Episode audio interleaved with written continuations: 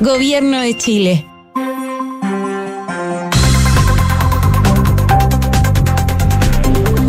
Doce de la tarde con 31 minutos. Estás en ahora en Duna. A esta hora en Santiago les cuento que hay 20 grados de temperatura. La máxima va a llegar a los 23.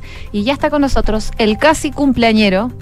Es que, este, es que es tan buen empleado que tiene que estar el, mismo, día. del cumpleaños de la radio. Yo Quique Yabar, ¿cómo estás? Bien, yo nací para esto. Nacimos el mismo día, a la misma hora, sonó.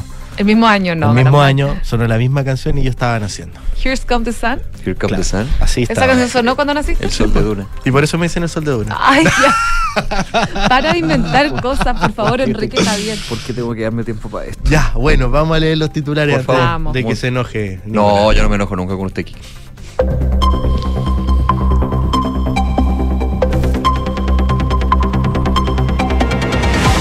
El presidente Gabriel Boric se comprometió a ingresar este año el proyecto de permisología y la reforma al sistema de evaluación ambiental. En el encuentro anual de la industria de Sofofa, el mandatario afirmó que hay veces que dicen que en la agenda del gobierno no es importante el crecimiento. Les digo que eso es mentira y es abiertamente falso. El ministro de las Express, Álvaro Lizalde, criticó el emplazamiento del senador Javier Macay al gobierno por el plebiscito. Yo le pediría que se pongan de acuerdo.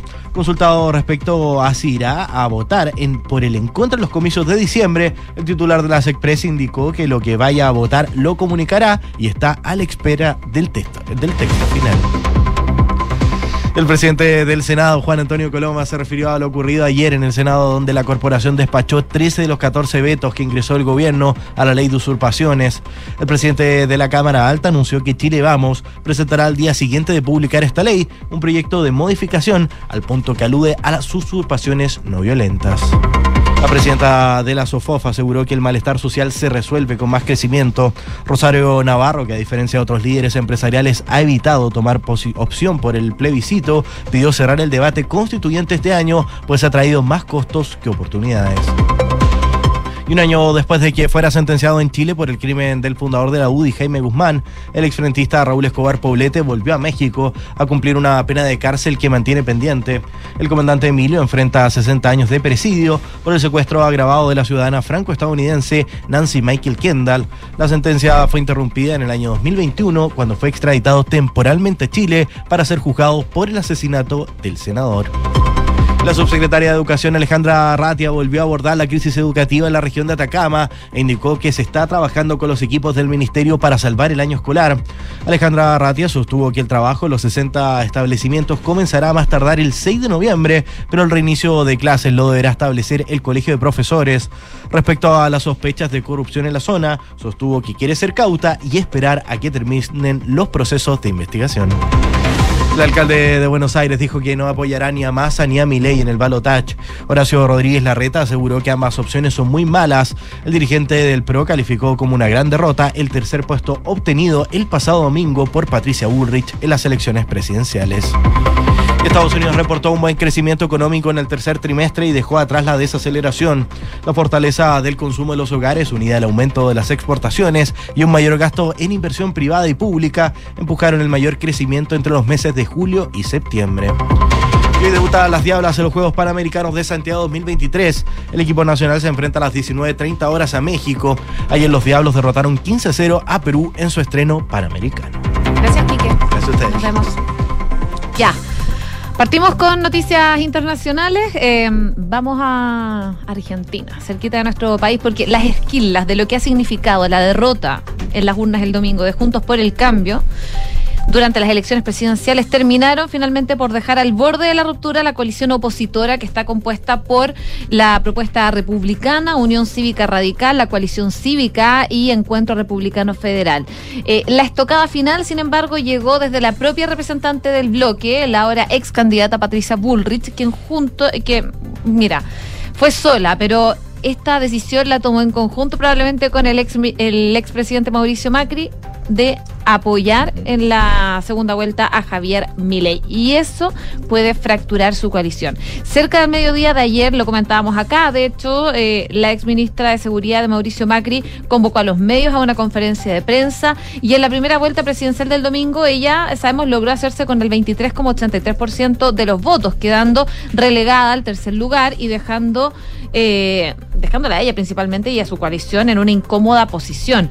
Apoyar al peronismo, a Sergio Massa, o apoyar a Javier Milei el libertario Javier Milei. Massa, sabemos, tuvo 36,68% de los votos y Milei 29,98%. Y según los medios locales, en Argentina. Bullrich tomó la decisión por sí sola, pero con la esperanza de llevarse la mayor cantidad de votos de su sector hacia el libertario, porque teme que se repita un escenario en que el peronismo corra solo, como ocurrió en el año 2003.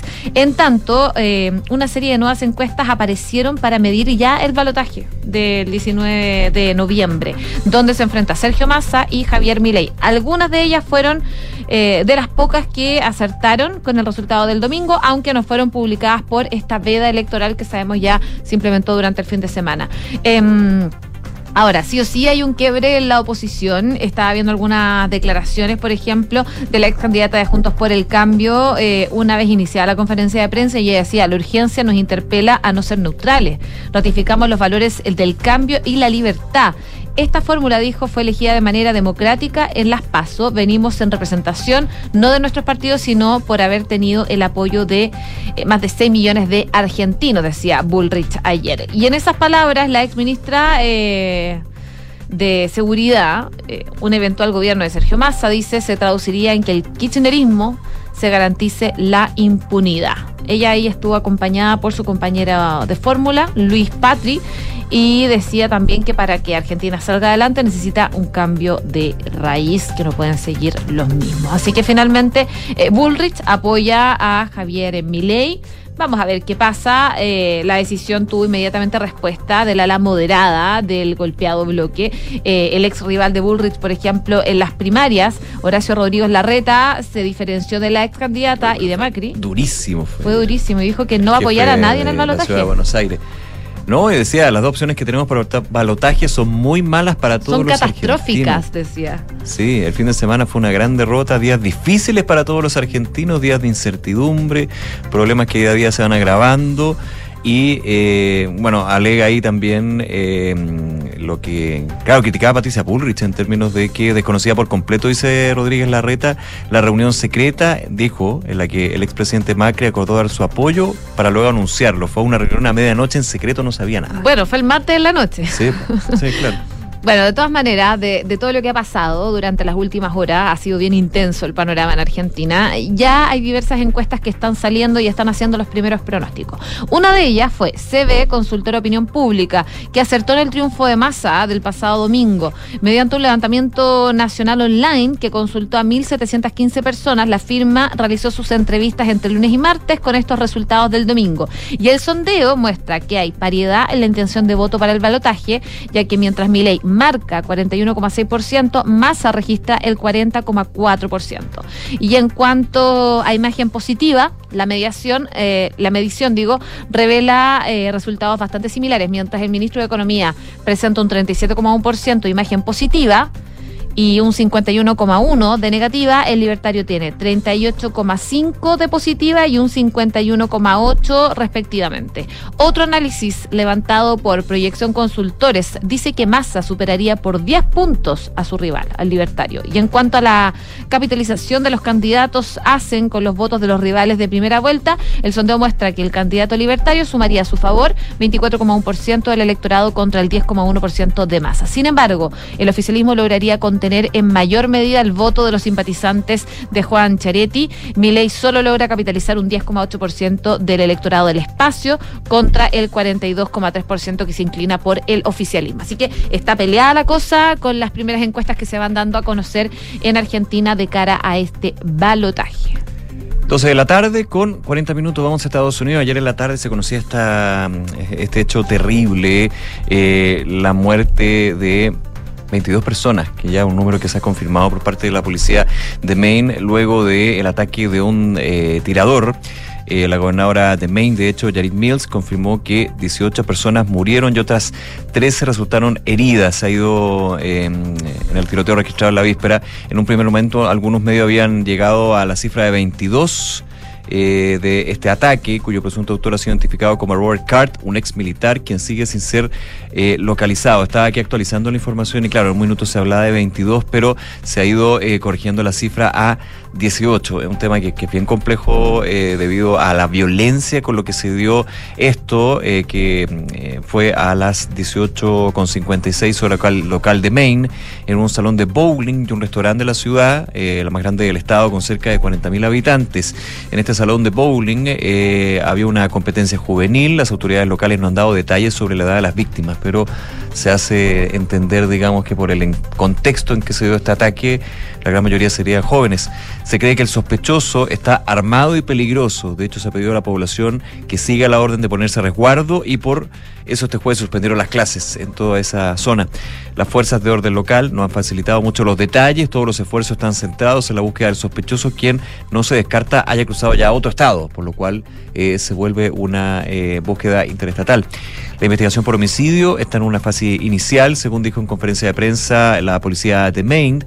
Cart, Robert Cart, el supuesto tirador afronta, más que supuesto, porque igual ya hay videos que muestran eh, la cara de este tipo, afronta ocho cargos por asesinato, porque esa es la cifra de víctimas ya identificadas, pero se espera que el número de cargos igual al de fallecidos.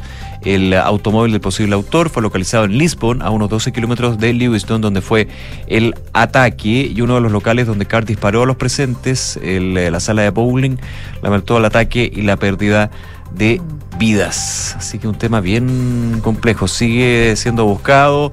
18 las personas que murieron en este ataque con este tipo que entró y disparó a mansalva a cualquiera que se le pasaba por delante. Sí, qué mal.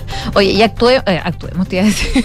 Actualicemos. actuemos Actua- Quiere. Actualicemos lo que está pasando en Israel con Hamas, porque eh, como los bombardeos de objetivos subterráneos que hacen temblar las profundidades y superficies de la franja de Gaza, la primera gran incursión de Israel tuvo como principal objetivo preparar el terreno para lanzar la ofensiva terrestre, lo que será una nueva fase de la guerra desatada tras el ataque del pasado 7 de octubre. Liderada por la brigada Givati y con participación eh, por primera vez de tanques, los soldados penetraron en el norte de Gaza, donde estuvieron varias horas antes de volver al territorio israelí.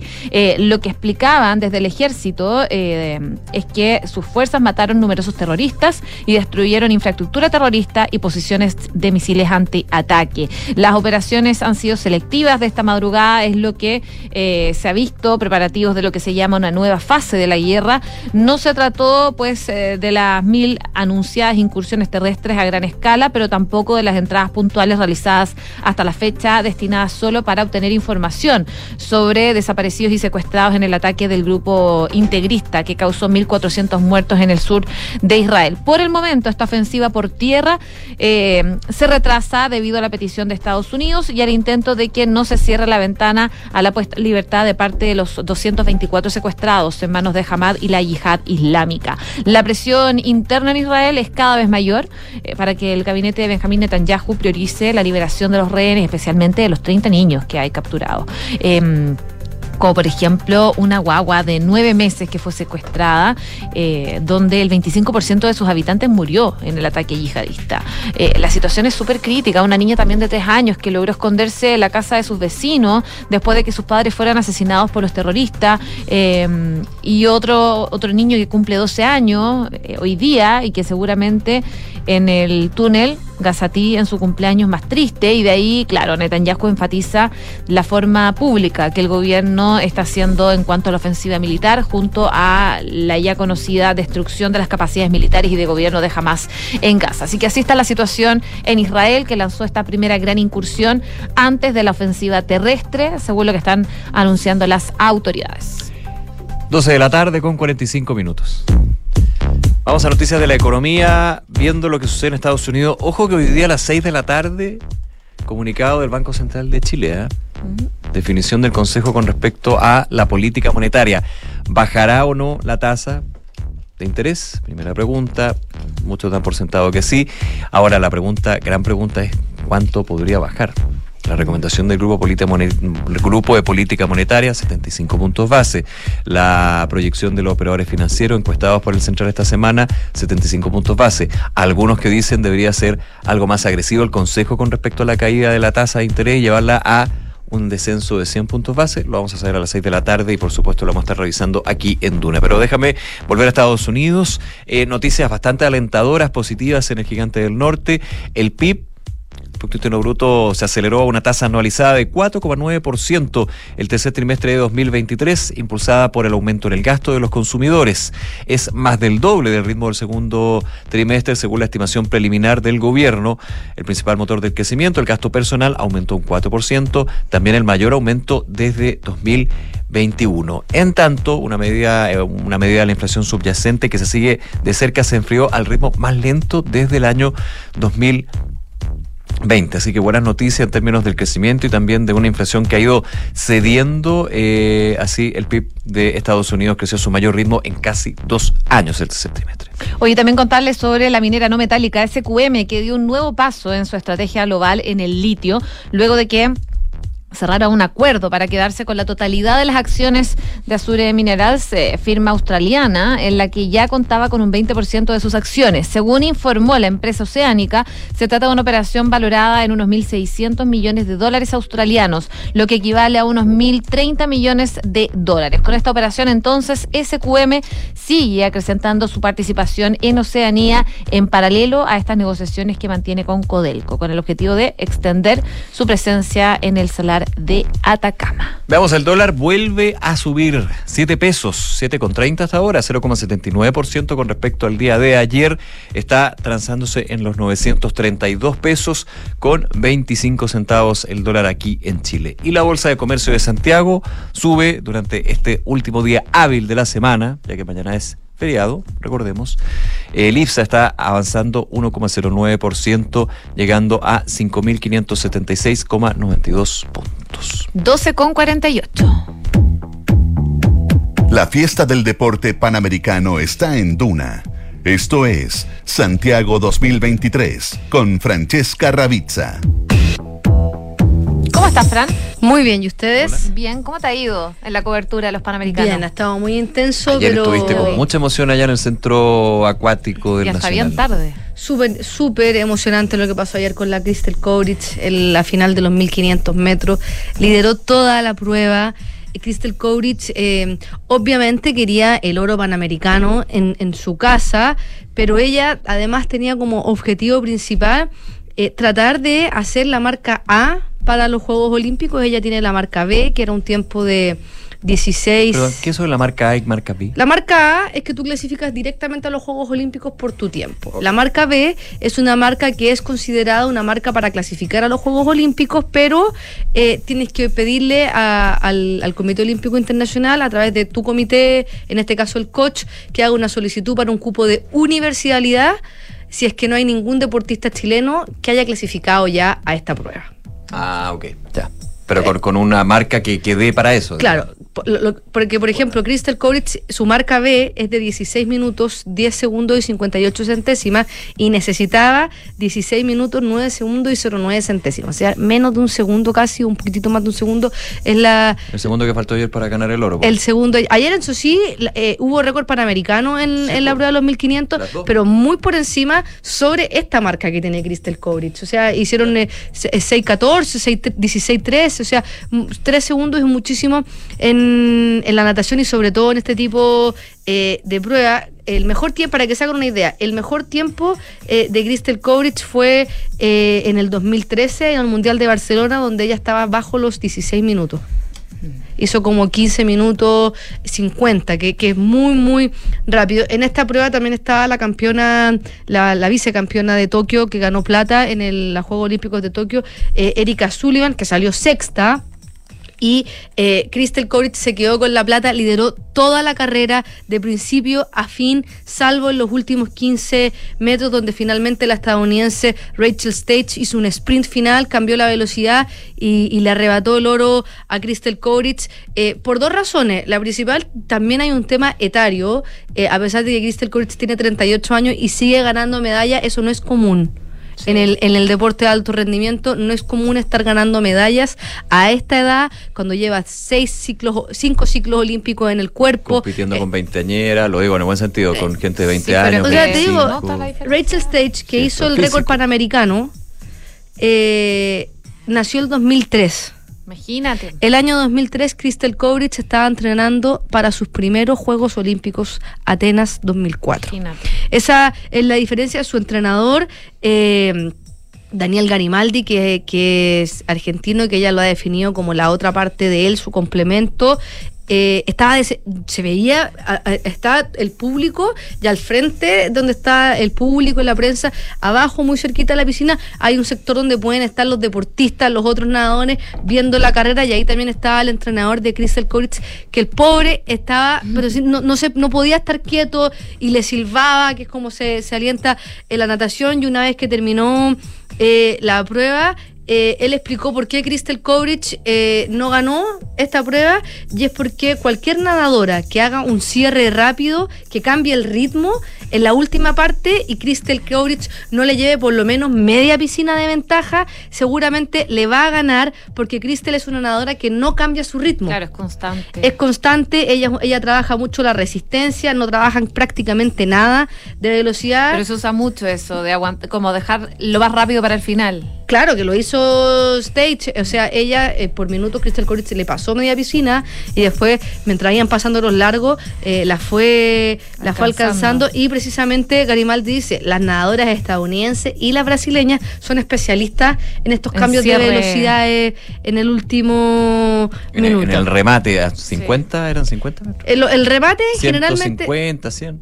generalmente en los últimos 100 metros empieza ya a hacer un cambio de velocidad y ya en los últimos 50 y pensando los últimos 25 se hace este cambio. Impresionante la piscina. El IND había hecho... eh, ha hecho un llamado un poco para que todos fueran vestidos de rojo y además regaló poleras. Entonces la piscina estaba completamente, era de verdad una marea roja en la piscina Ah, todo el rato. la imagen en streaming. Ahí la está- eh, todo el rato, eh, cada vez que Crystal Coach daba la vuelta y se notaba que llevaba la ventaja, la piscina, pero así se caía de los gritos. Y cuando finalmente, de verdad, fue muy emocionante, muy impactante. eh, Pedro Carcuro comparó el, el- este, este remate final con el palo de Quinilla. Sí. Y yo creo que, o sea, Pedro. to- to- Gran- gran totalmente. emocionante relato, sí, súper emocionante su relato. Que decía, esta, esta es una, una plata con una plata de oro, digamos. Es una plata. Y ella no se pudo. Primero se salió de la piscina y me dio, me dio tanta pena porque ¿qué habrá pasado por su cabeza? Sí. O sea, haber querido ganar en su casa, haber estado tan cerca de haber ganado el oro. eh, la perdió por poquito, estaba agotada y sin embargo se salió, levantó los brazos, el público la ovacionó. Se sacó después, hasta una selfie se de buena un- onda. Sí, se sacó una selfie, muy buena onda. Y yo estaba conversando con una persona que entrenó en la misma piscina que entrena, entrenó Crystal Kovrich en un pro- el proceso previo a esto, que es la piscina de carabineros. Ya. Y me dijo que él entrenaba con un equipo a eso de las 6 de la mañana. Y él cuando llegaba a las 6 de la mañana tenía que eh, prender las luces de la piscina porque no había nadie. Y un día llegó y estaba Crystal Kovrich nadando con las luces apagadas. No te lo puedo Ese es el nivel de preparación que tiene, es un atleta Está de alto rendimiento. O sea, imagínate lo complicado que es nadar. Con la, y como gente a oscura, ella estaba ahí antes de las 6 de la mañana preparando su entrenamiento, no había luces, no importa, no sabía prenderla. De verdad es impresionante eh, lo que hizo ella. Es la mejor atleta, eh, para mi gusto, de, de la historia de, de Chile. Eh, estaba contando las medallas que tenía. Tiene seis panamericanas, tiene medallas de oro bolivarianos, tiene como ocho medallas sudamericanas. eh, hasta es la nadadora que en más mundiales ha estado. Eh, de verdad, es una superhumana Crystal Kovrich. La resistencia que tiene y la mentalidad que tiene, sobre todo, es impresionante. Eh, y no solamente esas fueron buenas noticias para el deporte nacional, porque ayer Smeña Grimm clasificó a los Juegos Olímpicos de París 2024 en la prueba de adiestramiento individual. En Quillota se está realizando la equitación, equitación. equitación junto a su caballo, Doctor Rossi, finalizaron en el octavo lugar, pero finalmente eh, con las que ya estaban clasificadas y todo, le alcanzó para ser la quinta clasificada del Team Chile, que hasta ahora son puras mujeres. Francisca Crobeto, María José Mailart, que hace canotaje, las hermanas Melita y Antonia Abraham, y ahora también Sveña Y ahora, a partir de hoy día, hasta el lunes, los, eh, eh, van a ser un poco más relajados los días eh, respecto a los panamericanos, porque se están terminando algunas pruebas.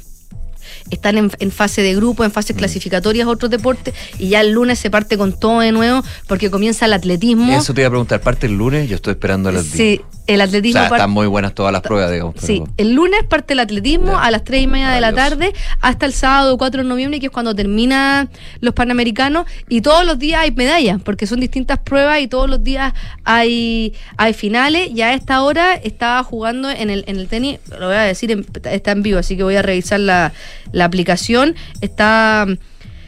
Eh, Daniela Seguiel acaba de, de perder, perdió 6-2 contra la estadounidense Jamie Loeb y 7-5. Ahora acaba de perder el, segundo set en los octavos de final eh, del singles femenino. Ahora, no antes de la una y media, Alejandro Tavilo se va a enfrentar al paraguayo Daniel Vallejo también por los cuartos de final. Después en la tarde, a, a partir y no antes de las 5 de la tarde, los cuartos de final de doble masculino.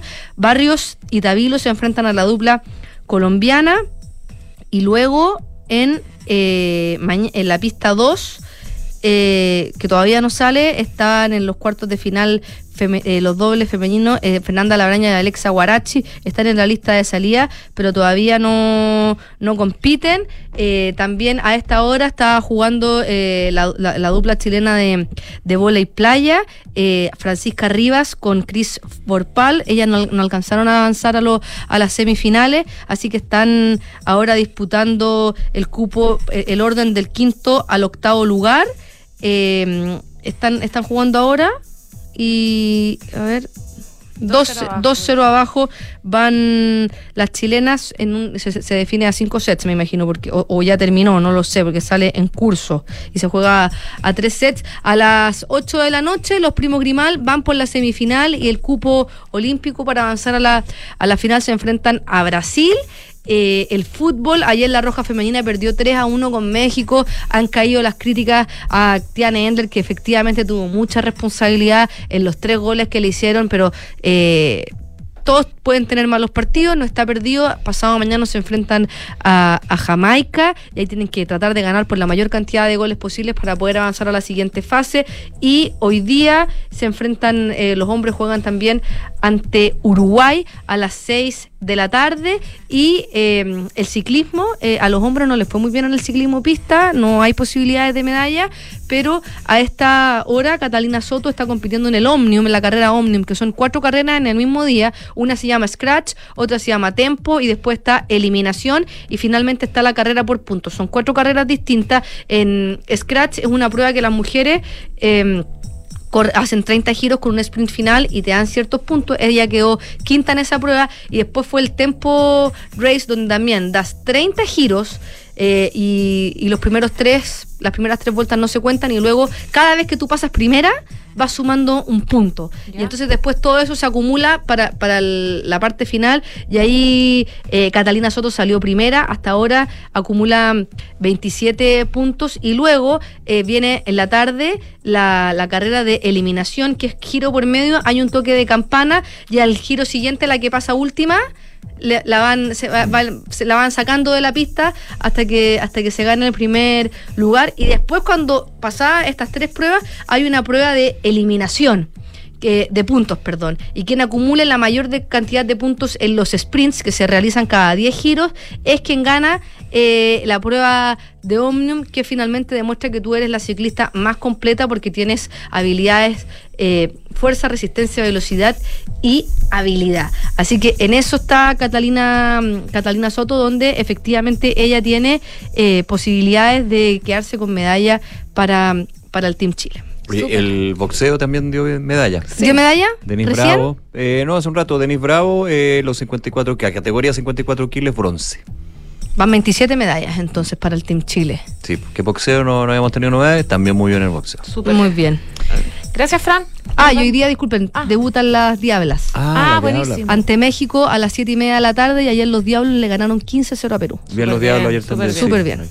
Ya, pues nos vemos. Que te vaya muy bien. Gracias igual. Una en punto. Hacemos una pausa. Ya regresamos con más de Ahora en Duna. En Credicorp Capital nos centramos en ser aliados estratégicos de nuestros clientes para cumplir sus objetivos con nuestro portafolio de inversiones de carácter global. Siente la confianza invaluable de contar con asesores financieros que le agreguen valor a tus decisiones. Conoce más sobre nosotros en credicorpcapital.com. En Sonda desarrollamos tecnologías que transforman tu negocio y tu vida impulsando la innovación y el desarrollo de soluciones que acompañen la transformación digital de las organizaciones. Cuenta tú también con el respaldo, agilidad y eficiencia del líder en transformación digital. Descubre más en sonda.com. Sonda, tecnologías que transforman tu negocio y tu vida. Sonda, make it easy. En el nuevo GLE de Mercedes-Benz, cada camino es una posibilidad para disfrutar un nuevo refugio de comodidad y seguridad a toda prueba, para experimentar el más alto nivel de diseño y deportividad, para conducir la elegancia. Tu identidad ya tiene un nombre. Nuevo GLE de Mercedes-Benz. El destino lo eliges tú. Nuevo GLE de Mercedes-Benz. Descubre tu camino. Encuéntralo en kaufman.cl y en nuestra red de sucursales a lo largo de Chile. Cata, ¿supiste que en la alemana de Vitacura inauguraron una nueva urgencia gínico-obstétrica? Sí, atención 24/7 y con un equipo especializado para nosotras. Además, está al lado del nuevo servicio de imágenes mamarias, que quedó más amplio y cómodo. ¡Qué bien! Me encanta que la alemana se preocupe por sus pacientes. En Clínica Alemana trabajamos para entregarte una mejor salud. Más información en clínicaalemana.cl. Clínica Alemana. Si es tu salud, es la alemana hay un lugar donde se conectan todas las cosas buenas de volver a trabajar. Comodidad y ubicación, espacios y flexibilidad, seguridad y privacidad. Un lugar donde se conecta lo mejor de cómo se hacían las cosas y de cómo se harán. Un lugar donde todo encaja, todo fluye y todo funciona. Office Hub Costanera, donde todo se conecta. ¿Y tú, ya elegiste el Hub como tu nuevo lugar de trabajo? Descubre más en officehubcostanera.cl. En Cervecería AB InBev soñamos en grande para crear un futuro con más motivos para brindar. En Chile estamos hace más de 30 años con marcas legendarias como Corona, Budweiser, Stella Artois y Becker. Elaboramos nuestros productos con energía 100% renovable. Llevamos agua potable a más de 12 comunidades con escasez hídrica en el país y lideramos iniciativas de educación e inclusión laboral para mujeres y jóvenes. En Cervecería AB InBev, vamos por más. Conoce más en aveinbev.cl. Este 2023, los fondos mutuos Scotia nuevamente fueron reconocidos por premios Salmón y Morningstar, gracias a una sólida gestión de inversiones con asesoría experta y su respaldo global. Hazte cliente y dale un impulso a tus inversiones. Nuestros usuarios podrían llenar nueve veces el Estadio Nacional. Talana es la plataforma de recursos humanos más descargada y mejor valorada de Chile, con más de 5.500 clientes y más de 400.000 usuarios.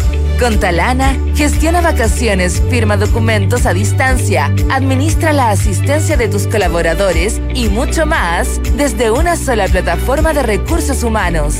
Conoce más en talana.com.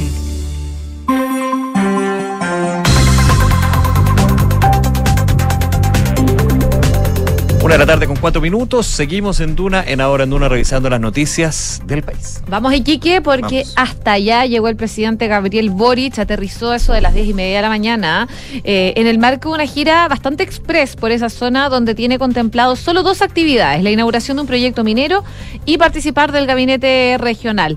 Los únicos ministros de Estado que viajaron con el presidente son los titulares de Minería, Aurora Williams, y de Economía, Nicolás Grau, quien durante estos últimos días está eh, bien cercado por las críticas tras esta fallida instalación del Centro de Investigación y Desarrollo en Antofagasta de Sinovac y de posponer su planta en Quilicura. Incluso desde la oposición evalúan la posibilidad, lo contábamos acá, de una acusación constitucional y ya lo citaron al Congreso para poder interpelarlo. En la derecha consideraron que lo de Sinovac fue la gota que rebalsó el vaso respecto a la gestión de Grau y de hecho él estuvo esta semana acá en Hablemos en Off dando mm, explicaciones de alguna forma de por qué no se instaló la planta de Sinovac en Antofagasta. Bueno, al titular de Economía desde hace tiempo que en la oposición lo tienen en la mira, pero con la interpelación, que, sabemos que la interpelación es una jornada donde básicamente se le hace preguntas sobre, sobre el tema. Eh, Eh, pero claro, ahí la derecha endureció un poco la arremetida en contra de ese ministro. Y en ese sentido, la inclusión de Grau en esta gira del presidente Boric por Iquique se leyó como un espaldarazo del jefe de Estado hacia su ministro de Economía, con quien comparten, sabemos, una estrecha relación desde que estudiaban en la Universidad de Chile. Eh, y todo esto, por supuesto, ante la ofensiva que está haciendo Chile. Vamos.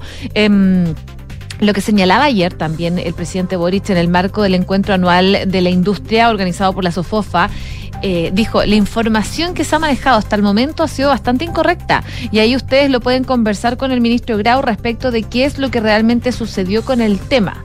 Bueno, sabemos que el viernes pasado, si no me equivoco, sí, el viernes pasado se dio a conocer que Sinovac iba a desistir de realizar este centro de investigación en Antofagasta. La información en la oportunidad fue comunicada por la ministra de Ciencias, quien planteó la decisión de la compañía que se debía principalmente a un tamaño de mercado.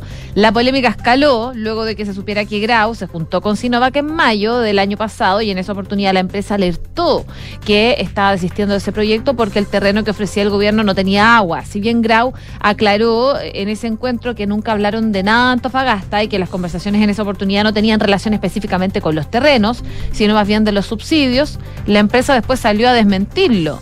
Eh, y según informaba Pulso, la firma aclaró que los términos subsidios y vacunas garantizadas no fueron los correctos para describir el trabajo propuesto por Sinovac.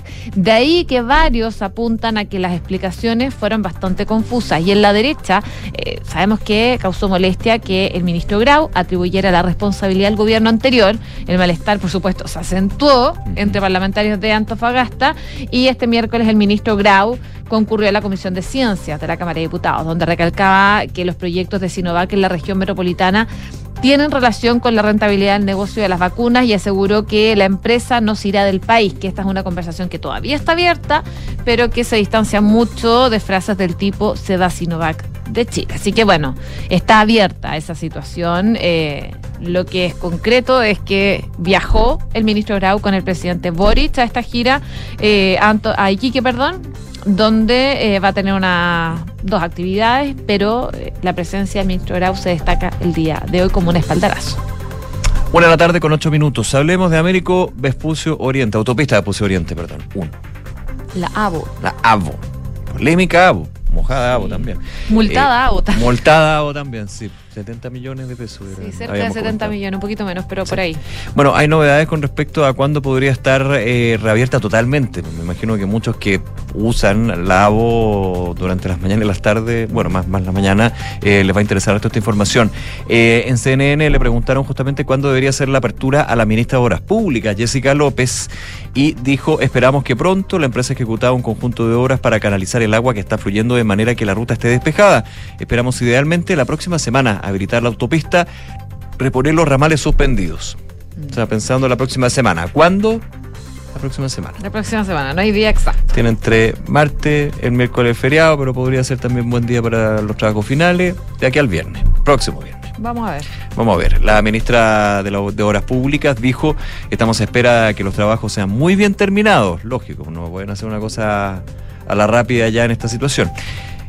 Eh, porque no vamos a reabrir una cosa resuelta a medias. Bueno, desde el 28 de septiembre, que están cerradas las dos salidas de la ABO 1, la que se conectaban con Costanera Norte debido a filtraciones de agua. Ya ayer se conoció de las dos primeras multas por parte del Ministerio de Obras Públicas a la concesionaria, las que llegan a 1080 UTM, son alrededor de 69 millones de pesos.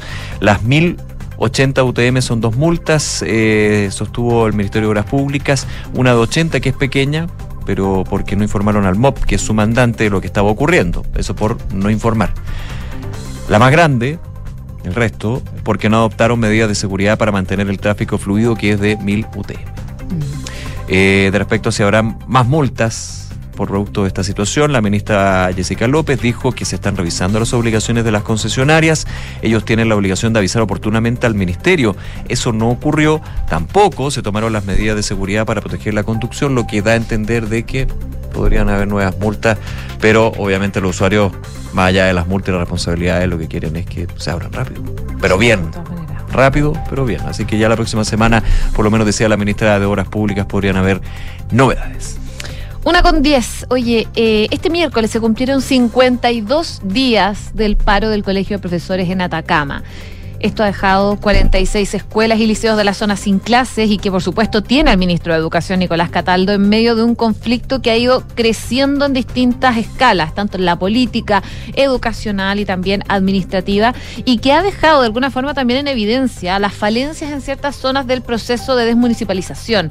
Por ello es que el gobierno, con un comité político que ha supervisado el tema activamente, ha endurecido el tono cada vez más y en ese marco, eh, de hecho, este miércoles el ministro planteó en las conversaciones internas fuertes sospechas de que las irregularidades cometidas en el Servicio Local de Educación Pública en Atacama, que funcionan de manera autónoma, sabemos, del gobierno, son constitutivas de corrupción y luego de conocer los resultados de las auditorías internas realizadas y también a través de los antecedentes que ha recopilado el mismo ministerio. Se le consultó explícitamente sobre la existencia de corrupción eh, y él dijo que él al menos tiene pocas dudas de que eso ocurra. Tengo pocas dudas, dice, porque los informes de auditoría que se hicieron por el propio Ministerio de Educación y que a mí me tocó poner los antecedentes al Consejo de Defensa del Estado, el Ministerio Público y la Contraloría para buscar consecuencias, dan cuenta de ello, dice el ministro Cataldo. Y sumó, también instruimos una auditoría forense para poder identificar responsabilidades individuales y que van a llegar hasta las últimas consecuencias. Se le consultó también en la tercera sobre esto para explicar su declaración eh, y el ministro confirmó sus sospechas y detalló que los antecedentes de las auditorías señalan que hay irregularidades graves, pero la determinación de si esto constituye corrupción es algo que los órganos pertinentes van a tener que evaluar. Desde que el secretario de Estado asumió la cartera, en reemplazo sabemos de Marco Antonio Ávila, eh, la crisis educacional en Atacama ha sido una de las principales dificultades que ha tenido durante su gestión. De hecho, apenas tomó conciencia de los antecedentes recopilados por la auditoría interna, lo derivó, según lo que está confirmando de hecho la tercera, a la Contraloría, al Consejo de Defensa del Estado y al Ministerio Público para que definieran las acciones correspondientes. Dentro de las irregularidades que acusa la cartera, liderada por Cataldo, están los sobreprecios la sospecha es que puede haber conflicto de interés entre compradores y funcionarios del servicio, situación que incluso ha salpicado a partidos oficialistas, ya que el ministro no ha encontrado aliados de su propio sector, varios lo han criticado directamente en su gestión. Em, y el ambiente, por supuesto, ha estado marcado por esta disputa política, por peleas electorales y tensiones cruzadas. Así que la situación está bien compleja para el ministro Nicolás Cataldo, el ministro de Educación, por la situación que se ha vivido en Atacama. Y a propósito de eso, se piden medidas más drásticas con respecto a la, situación educacional en el norte y en otros puntos del país donde eh, ya se empieza a acentuar las críticas con respecto a lo que fue la reforma que crea los servicios locales de educación pública, ¿eh? en parte. Los diputados de la bancada de la UDI, que integra la Comisión de Educación de la Cámara, Sergio Bobadilla y Eduardo Cornejo, eh, llamaron al gobierno a nombrar a la brevedad un SAR de la educación que por una parte se encargue de resolver la crisis por la que atraviesa la región de Atacama, que tú decías, José, con cerca de 30.000 alumnos sin clases, y por otro pueda liderar el plan de reactivación educativa anunciado por las autoridades. Esto considerando, dicen los parlamentarios, los graves índices de inasistencia y deserción escolar que existen actualmente. Eh, el diputado Bobadilla y Cornejo eh, advirtieron que la situación en materia educacional se está volviendo absolutamente crítica, no solo por el paro en el norte, sino que también por las dificultades que igualmente han experimentado otros SLEP, servicios locales de educación pública, recordemos lo que es el eh, culmine, digamos, del proceso de desmunicipalización, eh, estos SLEP que se han implementado en el país, como también los reiterados cuestionamientos al sistema de admisión escolar, el SAE, la violencia escolar que viven los liceos emblemáticos, la escasa eh, dicen aplicación de la ley Aula Segura, entre otras situaciones. Por esto y en respuesta a los cuestionamientos y la y como dicen, no la respuesta de gestión y del gobierno, Odí y Cornejo aseguraron que resulta indispensable nombrar una persona que se dedique de forma exclusiva a la reactivación educativa, que no dependa de las autoridades de turno y que posea la experiencia y valentía, dijeron, para tomar las decisiones más correctas. Apuntan los parlamentarios que lamentablemente como país nos hemos acostumbrado a cambiar de ministro cada cierto tiempo, de manera que ninguna política se puede ejecutar como corresponde. Y por ello, apuntan en esta carta al presidente Boric, los diputados Bobadilla y Cornejo, que, eh, perdón, van a anunciaron que van a entregar una carta al presidente Boric en los próximos días solicitando evaluar la propuesta de un SAR de la educación, reiterando que el futuro de varias generaciones del país depende de la capacidad que tengamos de ponernos de acuerdo. Dicen, se le podrá llamar un SAR de la educación o el nombre que se defina. Lo importante es que sea una persona altamente capacitada, que trascienda del gobierno de turno, que tenga garantizada su continuidad en el cargo por un mínimo de cuatro años que sea permanente durante cuatro años, que cuente con financiamiento estable para las medidas que quiera ejecutar, entre otros elementos.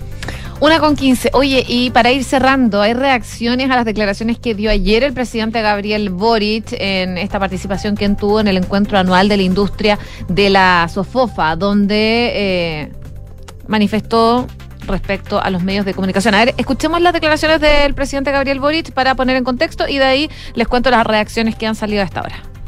Pero tenemos muchas buenas noticias que dar. Muchas buenas noticias. Y yo cuando leo los titulares de los diarios, en verdad leo poco los diarios a estas alturas.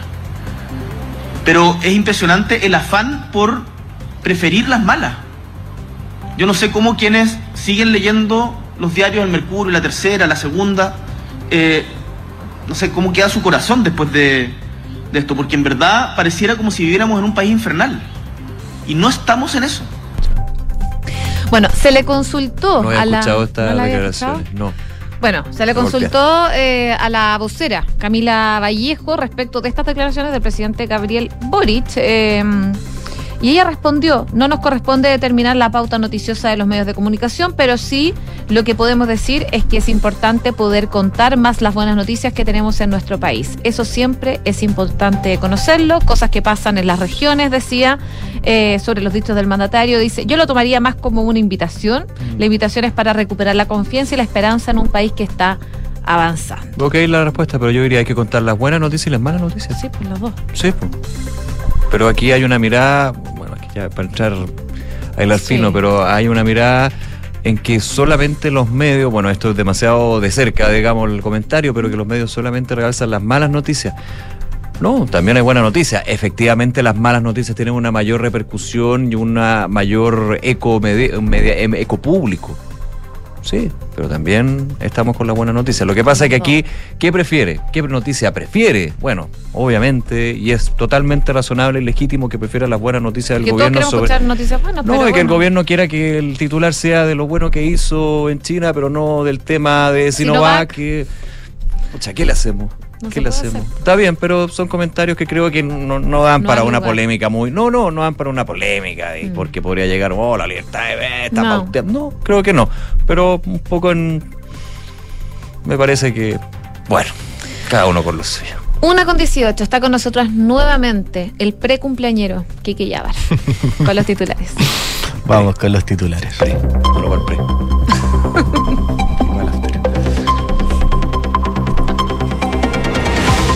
presidente Gabriel Boric se comprometió a ingresar este año el proyecto de permisología la reforma al sistema de evaluación ambiental. En el encuentro anual de la industria Sofofa, el mandatario afirmó que hay veces que dicen que la agenda de gobierno no es importante el crecimiento. Les digo que eso es mentira, es abiertamente falso. El ministro Álvaro Lizalde criticó el emplazamiento del senador Javier Macaya al gobierno por el plebiscito. Yo le pediría que se pongan de acuerdo. Consultado respecto a si irá a votar por él en contra de los comicios de diciembre, el titular de la SECPRES indicó que lo que vaya a votar lo comunicará, pero que está a la espera del texto final.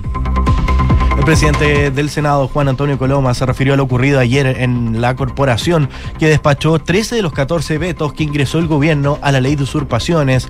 El presidente de la Cámara Alta anunció que Chile Vamos presentará al día siguiente de publicar la ley un proyecto de modificación al punto que alude a las usurpaciones no violentas. La subsecretaria de Educación Alejandra Arratia volvió a abordar la crisis educativa que vive la región de Atacama e indicó que está trabajando con los equipos del ministerio para salvar el año escolar. Arratia sostuvo que el trabajo en los 60 establecimientos comenzará más tardar el 6 de noviembre, pero el reinicio a las clases lo deberá establecer el Colegio de Profesores. Respecto a las sospechas de una posible corrupción, sostuvo que quiere ser cauta y esperar que terminen los procesos de investigación. El subsecretario del Interior Manuel Monsalve entregó los detalles sobre el despliegue policial que se efectuará a raíz del funeral de alto riesgo de la narcoinfluencer Sabrina Durán. El viernes 27 de octubre a las 15 horas se llevará a cabo la ceremonia en el cementerio manantial de la comuna de Maipú, donde Monsalve indicó hay un protocolo para enfrentar lo que se denominan funerales de alto riesgo, muchos de ellos vinculados a narcofunerales, como se les denomina, donde habrá despliegue de funcionarios del GOPE y de funcionarios de orden público. La portavoz del Ministerio de Exteriores de Rusia, María Zarajova, informó hoy que representantes del movimiento de resistencia islámica Hamas se encuentran en visita en Moscú, donde tienen previsto mantener reuniones con las autoridades de ese país. Puedo decir y confirmar que representantes del correspondiente movimiento palestino están de visita, manifestó la portavoz diplomática al ser preguntada sobre la presencia de integrantes de Hamas en el territorio ruso. Estados Unidos reportó un buen crecimiento económico en el tercer trimestre y dejó atrás la desaceleración. La fortaleza del consumo de los hogares, unida al aumento de las exportaciones y un mayor gasto en la inversión privada y pública, empujaron el mayor crecimiento entre los meses de julio y septiembre. Y hoy debutan las Diablas en los Juegos Panamericanos de Santiago 2023. El equipo nacional se enfrentará a las 19.30 horas a México. Ahí los Diablos derrotaron 15 a 0 a Perú en su estreno panamericano.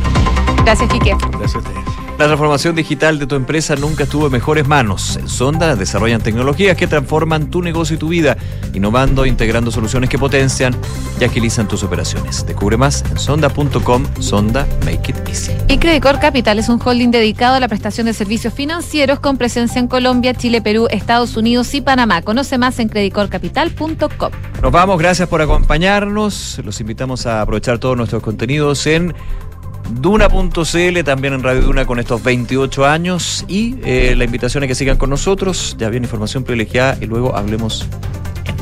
¿Cómo? no. ¿Pero cómo? información privilegiada, me equivoqué. Oye, De aniversario. eh, buen fin de semana largo. Tú Sí, ya te po. tomaste el fin de semana. Vamos a tener que tomar el fin de semana. Nos vemos el lunes. Aquí estamos. Así es. Buenas Vale, tardes. Chao.